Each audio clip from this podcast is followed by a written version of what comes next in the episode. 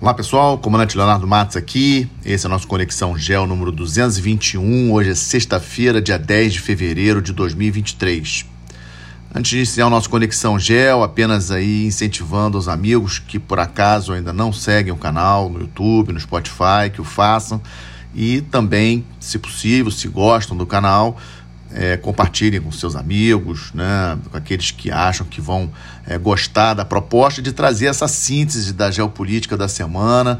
A semana de todos é bastante corrida, o mundo hoje está cheio de informações de todos os lugares e a minha proposta aqui é tentar trazer para vocês uma síntese da semana é, com os principais temas. E eu começo com um tema que acredito que muitos de vocês tenham acompanhado é, que foi a questão do tal do balão chinês sobre o território dos Estados Unidos.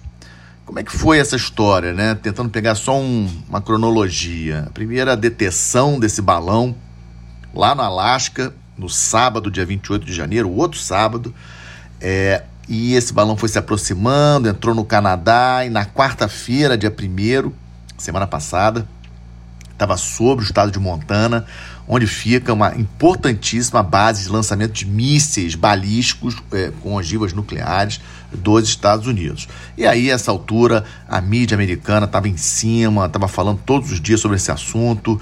E a pressão era grande sobre o governo, obviamente, para que o governo fizesse alguma coisa, tomasse alguma iniciativa. Na sexta-feira, é, a China reconheceu que o balão era, era chinês, pediu desculpas, mas disse que era um balão meteorológico e que não era é, um balão espião. Né? E também, quinta para sexta-feira, o secretário de Estado, Anthony Blinken, cancelou uma viagem que estava prevista para a China, uma viagem importantíssima é, do secretário de Estado dos Estados Unidos, tentando aí acertar alguns, é, alguns assuntos com o governo chinês. Essa viagem foi cancelada. Quando foi no sábado, dia 4, o último sábado, o balão já estava sobre o Oceano Atlântico, ou seja, tinha cruzado os Estados Unidos todos, veio lá do Alasca, cruzou os Estados Unidos todos, e uma aeronave é, é, americana, um F-22, lançou um míssil, destruiu esse balão, caiu no mar, e a Marinha Americana recolheu os destroços é, no domingo, dia 5. E já saiu uma, uma notícia de que do Ministério da Defesa dos Estados Unidos dizendo que é, tinha realmente sensores nesse balão que possibilitaria aí a gravação de comunicações. É, bom, vamos lá. Primeiro, é importante a gente lembrar que as grandes potências mantêm estreita vigilância umas sobre as outras o tempo todo e de diversas formas. É lógico que a China é, já monitora os Estados Unidos com seus satélites. É lógico que os Estados Unidos monitoram a China com seus satélites. É, vamos lembrar o caso lá é, famoso do Snowden, é, na, da NSA americana, aquele escândalo de interceptação de conversas da chanceler alemã, Angela Merkel. A Alemanha, um aliado dos Estados Unidos na OTAN, monitorado pela NSA, ou seja, conversações da Merkel monitoradas, governo é, democrata do presidente Obama. É, de vez em quando a gente vê notícias aí de, de, algum, de algumas pessoas sendo presas, acusadas de espionagem nesses países. É, por exemplo, vemos, nós estamos no meio de um conflito Rússia e Ucrânia né, importantíssimo na Europa. É, os Estados Unidos não fechou a sua embaixada na Rússia, nem a Rússia fechou a sua embaixada nos Estados Unidos. Por quê? Porque as embaixadas desses grandes países também acabam centralizando aí a questão de inteligência, né? a questão aí de inteligência que esses países fazem é, em relação aos países onde estão suas embaixadas. Meu ponto aqui é o seguinte: provavelmente é, com certeza esse balão chinês estava realmente espionando os americanos, algo de rotina, mas provavelmente ele, ele ficou tempo demais sobre o território é, dos Estados Unidos, o que chamou mais a atenção do governo americano.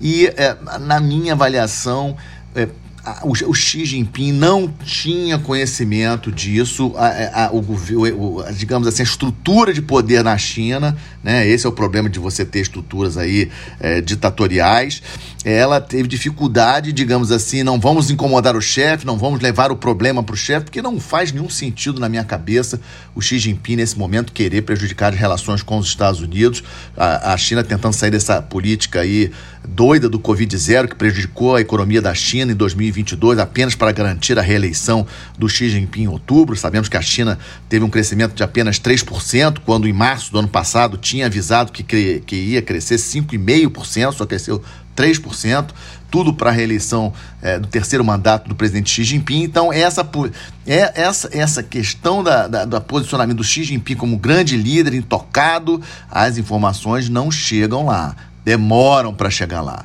Então, acho que isso aí é um ponto importante e também me chama a atenção é, e, e trago para vocês uma reflexão da importância é, de países é, chaves, países que querem ser protagonistas, terem um sistema de inteligência forte. Eu também trago dentro dessa notícia do balão é, o discurso do presidente Biden na terça-feira, um discurso importante, é o discurso do Estado da União, um discurso tradicional, faz todos os anos, o presidente americano faz no Congresso.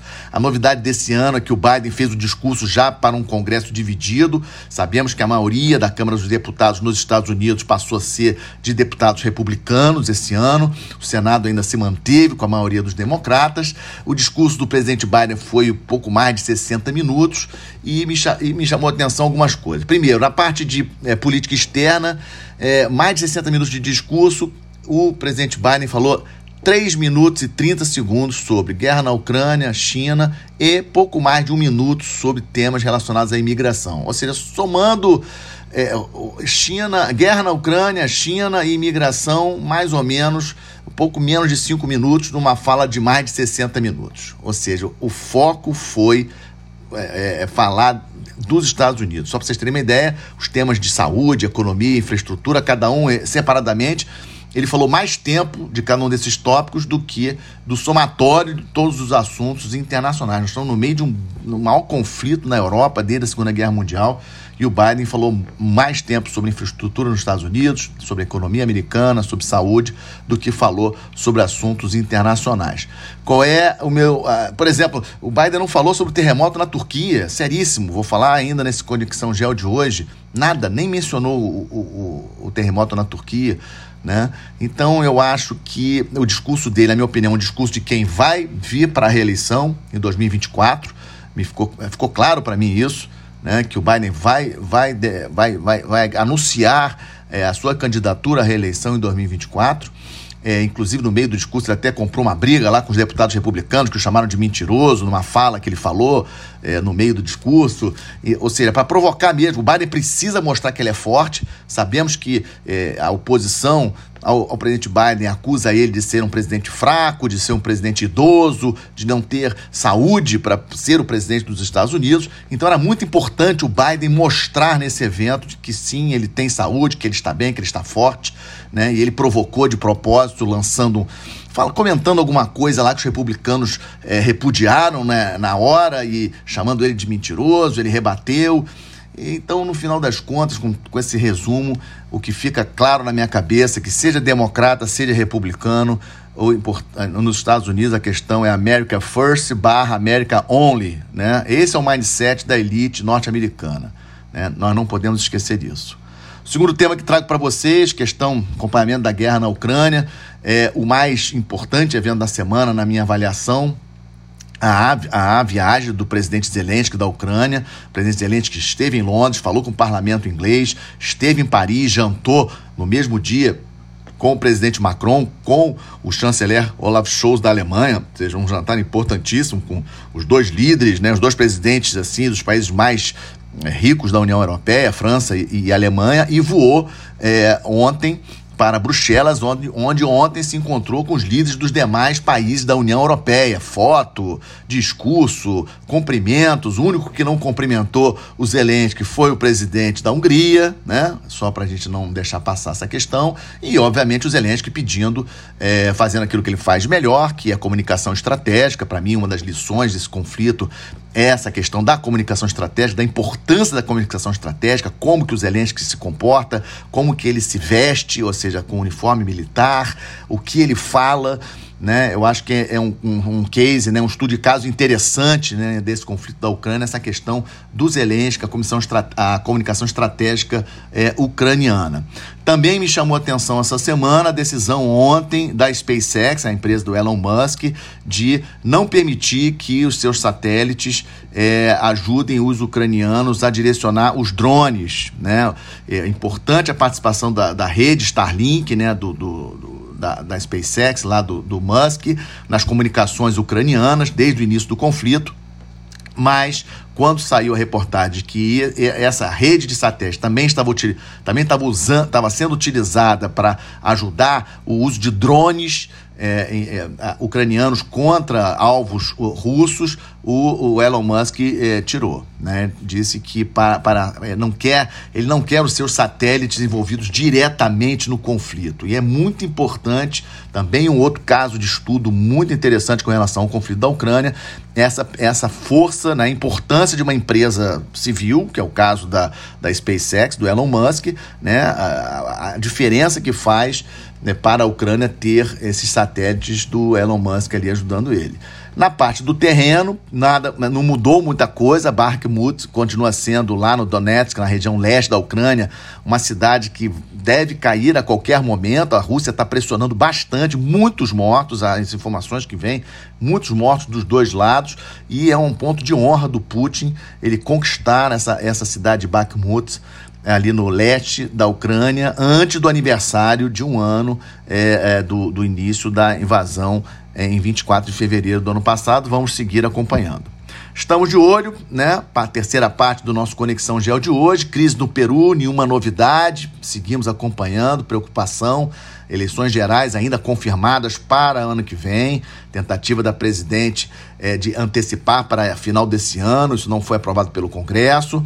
E também estou de olho aqui na América do Sul na questão do Equador. O Equador teve eleições é, municipais, governamentais, de governo, né, de regiões no último domingo e uma derrota para o partido do presidente Laço.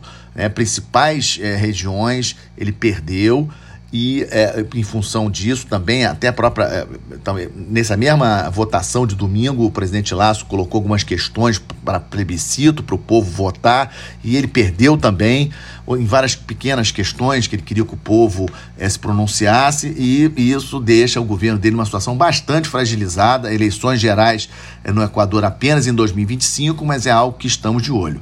Também estamos de olho na visita do presidente Lula, viajou ontem é, do Brasil, aqui do Brasil, para os Estados Unidos, já está nos Estados Unidos, se encontra hoje à tarde com o presidente Biden.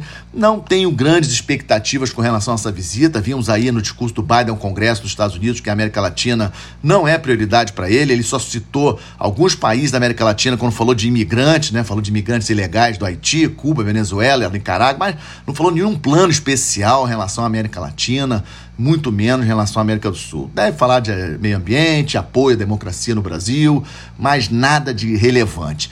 Talvez, acredito eu, que ele vá pressionar o presidente brasileiro em relação à guerra na Ucrânia, ou seja, para o Brasil apoiar com munição. Foi um pedido já da Alemanha, né? eu falei já sobre isso para vocês, foi negado. Né? Então, esperamos alguma coisa nesse sentido. E talvez o Biden fale alguma coisa com o presidente Lula a respeito da viagem do presidente brasileiro à China em março. Vamos seguir acompanhando. É, e fechando, estamos de olho essa, esse terrível terremoto Turquia e Síria, lamentável, né? 7,7, é, mais de 20 mil mortos já confirmados, mas esses números devem aumentar bastante, infelizmente. O Brasil já mandou ajuda para lá. É, lembrando que com esse número de mortos, é, esse terremoto deve se posicionar entre os 10 maiores da história em termos de vítimas, né? O terremoto do Haiti de 2010, um terremoto aí seríssimo, 300 mil pessoas morreram no Haiti, 300 mil em 2010, uma tragédia realmente, mas também é uma tragédia. Do ponto de vista geopolítico, a minha análise é que a Turquia é um, um, um país importantíssimo no sistema internacional, sabemos disso, e o presidente Erdogan, uma posição muito delicada. Ano passado, 64% de inflação na Turquia e ele tem reeleição agora em maio.